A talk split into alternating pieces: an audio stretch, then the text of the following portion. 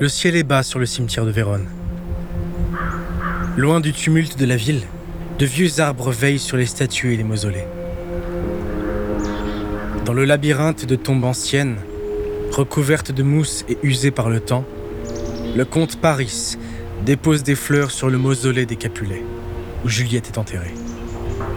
Lui aussi a le cœur en miettes. Juliette était sa fiancée. Il était sincèrement épris d'elle.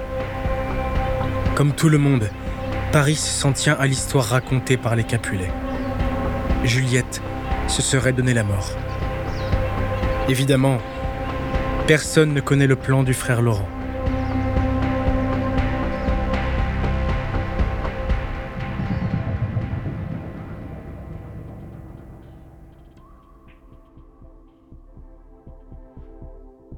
Soudain, le comte Paris entend que quelqu'un approche.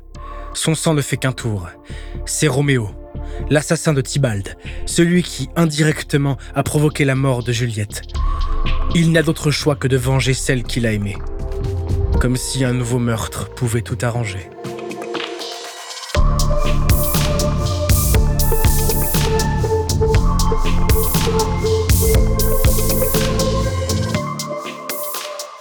Vous écoutez à la folie pas du tout.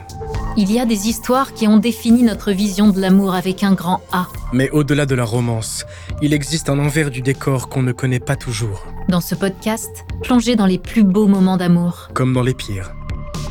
Dans cette nouvelle saison, découvrez la face cachée de Roméo et Juliette. Un couple bien trop souvent érigé comme l'idéal romantique par excellence. Mais peut-on dire qu'une histoire d'amour est idéale quand elle provoque autant de violence? Roméo et Juliette, épisode 4. Et ils moururent malheureux.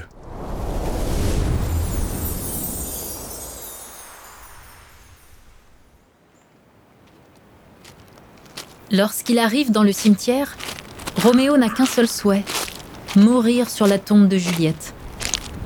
Il marche doucement vers la sépulture. Il est anéanti.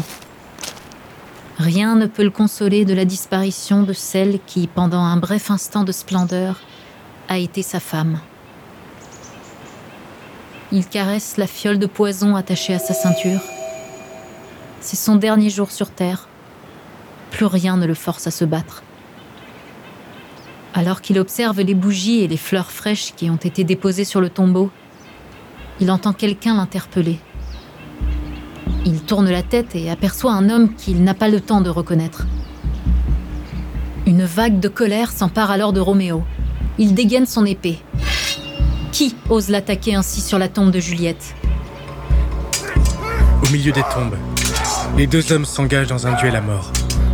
Alors que Roméo et Paris ont conscience que leur survie est en jeu, aucun ne cède un pouce de terrain. À ce stade, il n'y a plus de temps pour le dialogue. Le comte Paris pense protéger la mémoire de Juliette. Roméo, de son côté, tient tête à cet inconnu qui vient l'agresser jusque sur la tombe de sa bien-aimée. Finalement, l'épée du jeune Montaigu s'enfonce dans la poitrine du comte Paris. Une autre vie sacrifiée sur l'autel de l'amour.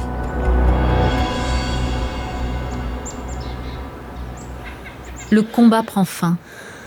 Roméo est épuisé. Alors que Paris rend son dernier souffle, il demande à être déposé aux côtés de Juliette. Roméo reconnaît alors son adversaire, l'ancien prétendant de Juliette. Toute sa colère s'évapore. En un instant, il comprend que Paris et lui partagent les mêmes motivations. Un amour incommensurable pour Juliette.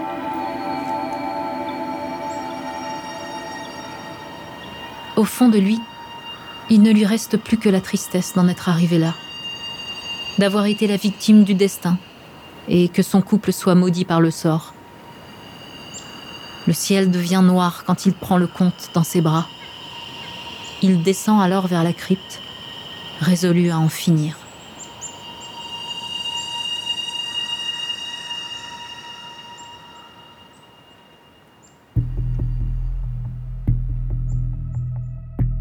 Pendant ce temps, le frère Laurent tente de réparer ses erreurs.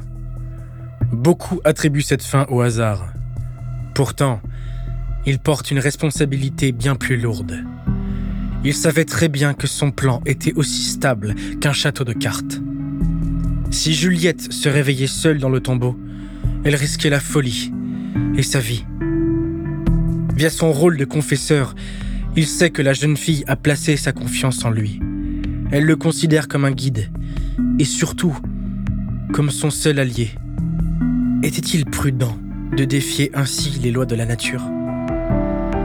Malgré tous les risques encourus, il n'aurait jamais pu imaginer que sa stratégie pêcherait à son stade le plus élémentaire, la simple délivrance d'une lettre.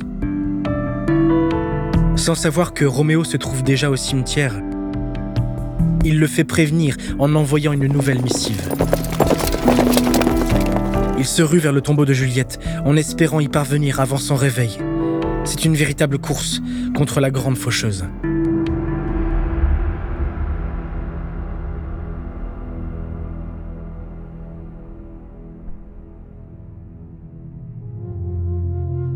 Roméo a déposé le corps du comte Paris délicatement sur le sol. Étrangement, le silence de la crypte l'apaise. Il retourne à la terre nourricière, loin de la folie des hommes. Quelques cierges brûlent autour des corps de Juliette. Leurs lueurs vacillent sur les murs de pierre et leurs ombres dansent autour de Roméo.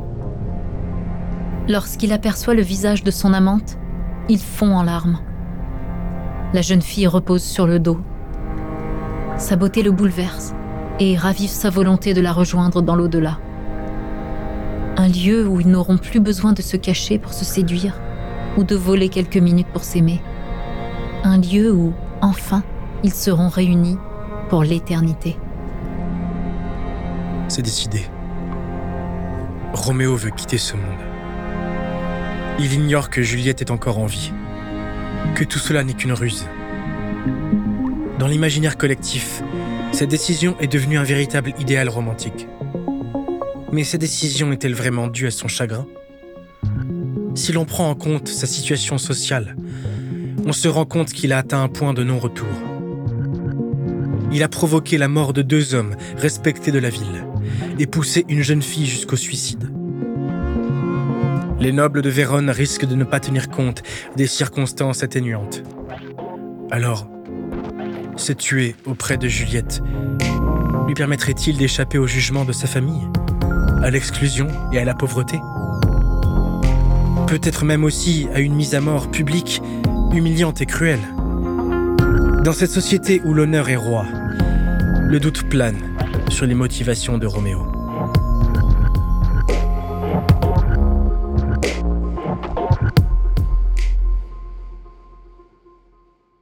Avant de continuer cet épisode, nous voulions vous remercier pour votre écoute.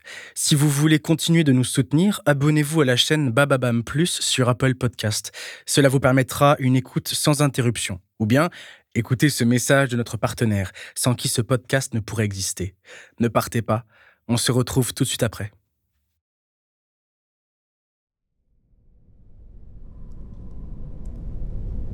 Roméo ne pleure plus. Au doigt de Juliette, la bague qu'il lui avait offerte brille toujours. Le jeune homme voit cela comme un signe qu'elle a emporté son amour dans la mort. Il dépose délicatement ses lèvres contre les siennes. Puis, il débouche la fiole de poison et en avale le contenu d'un seul coup. Son geste ne montre aucune hésitation. Après un dernier baiser à Juliette, Roméo se laisse glisser à terre la liqueur mortelle se répand dans ses veines. Quelques minutes plus tard, il a déjà quitté le monde des vivants.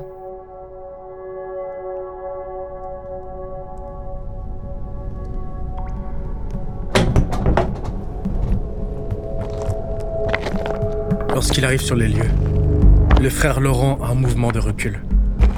À l'extérieur de la crypte, le sang versé lui avait déjà laissé deviner qu'une chose terrible était arrivée. Mais ce qu'il découvre dépasse ses pires craintes.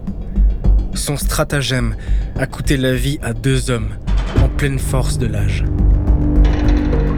Lorsque Juliette ouvre les yeux, il lui faut quelques minutes pour comprendre ce qu'elle voit. Le frère Laurent se tient devant elle. Lorsqu'il se rend compte qu'elle s'est réveillée, il se précipite vers elle.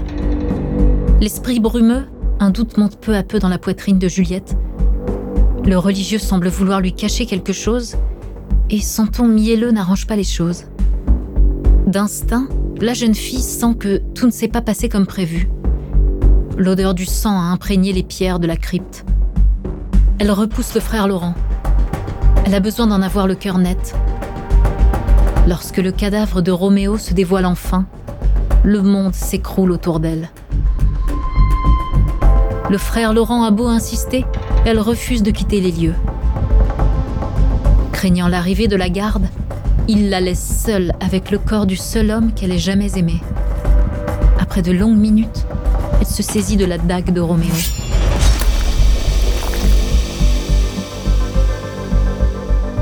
Un battement de cœur plus tard, et les amants sont réunis à tout jamais.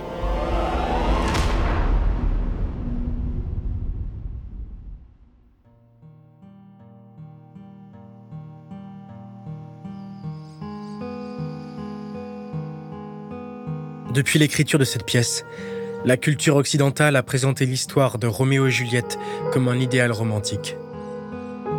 L'histoire touchante de deux adolescents séparés par la bêtise de leurs parents. Pourtant, la fin de l'histoire nous présente la mort comme une solution tout à fait acceptable lorsqu'un amour est jugé impossible. Quelques heures après la mort des deux adolescents, le frère Laurent réunit leur famille et le prince de Vérone. Finalement, les Montaigu et les Capulet décident de mettre fin à leur vendetta. Les familles ennemies se réconcilient enfin et font advenir le monde tant espéré par Roméo et Juliette. Aussi, la mort n'est plus une limite infranchissable, mais un moyen d'être réunis pour l'éternité. C'est une façon de résoudre l'insoluble. À la lecture de Roméo et Juliette, on mesure les conséquences de cette vision qui associe la mort avec un amour sincère.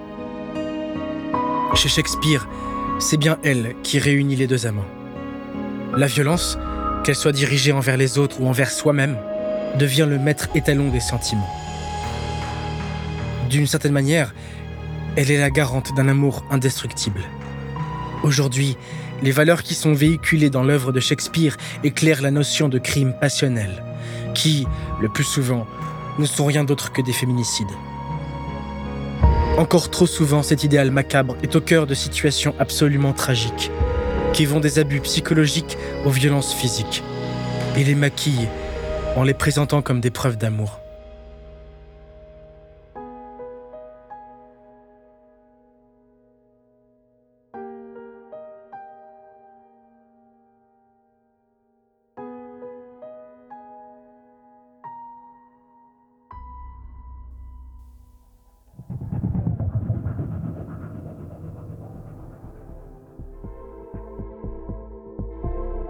Finalement, l'œuvre de Shakespeare nous montre que l'amour romantique peut nous élever, nous faire toucher du doigt un avenir plus grand. Mais quand il sème la désolation, peut-on encore parler d'amour? Et s'il était temps pour de nouvelles histoires?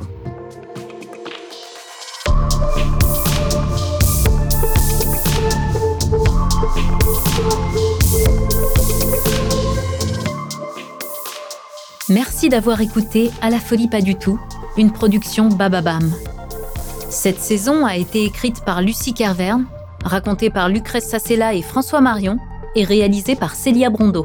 Si l'épisode vous a plu, n'hésitez pas à laisser des commentaires et des étoiles sur toutes les plateformes d'écoute.